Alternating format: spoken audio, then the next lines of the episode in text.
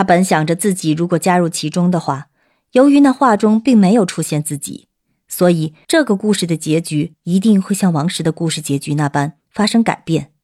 秦勇心里却完全没有害怕。失控的车子此时已经冲上了路牙，那一瞬间，汽车并没有同秦勇所想象般的停下来，而是直接撞到站在他面前的赵雅。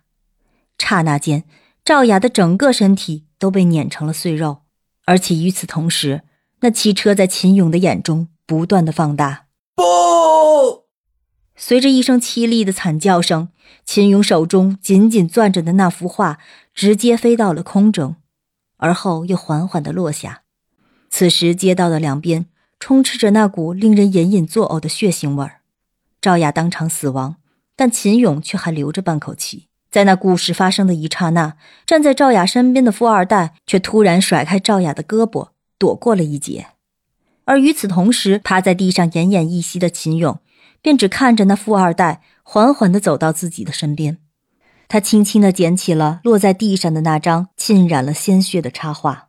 你太让我失望了。合同终止。说罢，那富二代便缓缓地起身。向街道的尽头走去，而秦勇则在自己的不甘中缓缓地闭上了眼睛。好，我们今天晚上的故事就讲到这里，我们明天同一时间再见。说罢，当我关上设备的那一刹那，我深深地吸了一口凉气。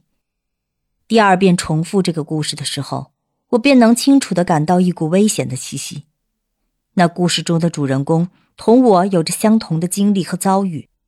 他三番五次的更改故事的结局，以至于神秘人最终出手害死了他，而我也算是三番五次的违背了他的意愿。不知他会什么时候出手呢？每次讲故事的时候，我都喜欢把这故事的男主人公换成自己的名字，企图能给自己身临其境的感觉，也能够让读者真切的感受到故事。而随着我讲述的故事越来越多。便越是发现自己已经深陷其中，不能自拔了。我站在窗边，感受着窗里吹来的缕缕清风。漫漫长夜，我已经度过了大半，接下来的日子，我也不知道自己该怎样度过。那天，我把手头的工作全部结束后，我才打车回家。我这刚回到家里，小黑便冲着我一通乱叫。起初，我并不明白他的意思。还以为他只是饿了，于是我便赶紧检查了一下放置猫粮和水的两个小碗，发现那碗里还有整整半碗猫粮，水也剩的不少，但是它却依旧跟着我不停的叫。后来我收拾屋子倒垃圾的时候，我刚一开门，小黑便直接窜了出去，我这才反应过来，原来他是想出门转转。对于小黑，我一直处于放任自由的态度。既然他想走，那一定是我有什么照顾不到的地方。而且那天晚上我实在太困了，还没有收拾完客厅，便趴在沙发上睡着了。我这一睡觉，便从凌晨五点钟一直睡到了下午三点钟，才突然被一阵手机铃声给吵醒了。我迷迷糊糊的拿起手机，也顾不上手机上面来电显示，便直接塞进了耳朵边上。喂，哪位啊？对，哎，是小勇吗？哎，我是那家客栈老板啊，刘叔啊，啊，是是是，我是秦勇，有什么事儿您说。哎，那个，本来刘叔也不想打电话麻烦你的，嗯，可是现在他的情况啊，一天比一天严重，刘叔也是没有办法了。哎，还是因为家里的事儿，你婶自从。戴上那铁链子以后啊，这两个胳膊磨得太厉害了，我实在是心疼啊。那些日子，咱俩不是把那些陶罐都重新封印了吗？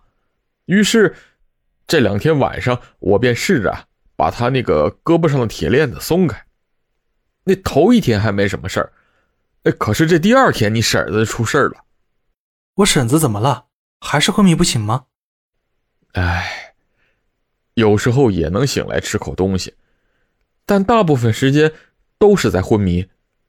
哎呦，这都已经整整两天了，再这么折腾下去，他这身子骨哪能吃得消啊？刘叔知道你有本事，这不请你过来帮刘叔看看。刘叔实在也是没有办法了。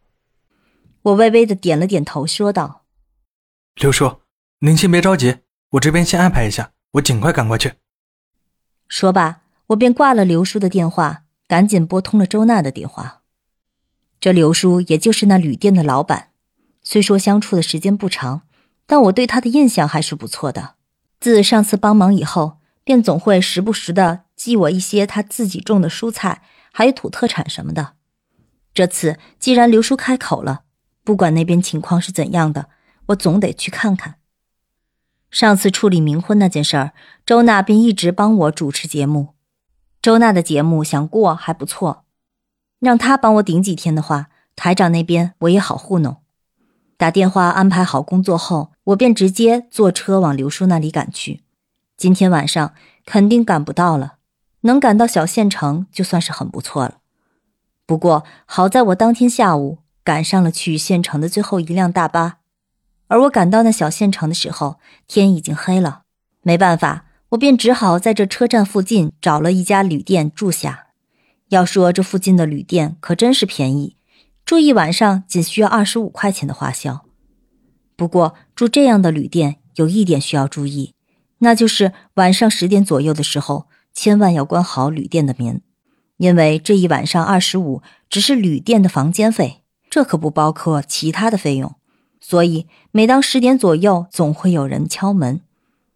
我这个人还算是意志比较坚定的，每当外头敲门的时候，我总能装作什么都听不到的样子。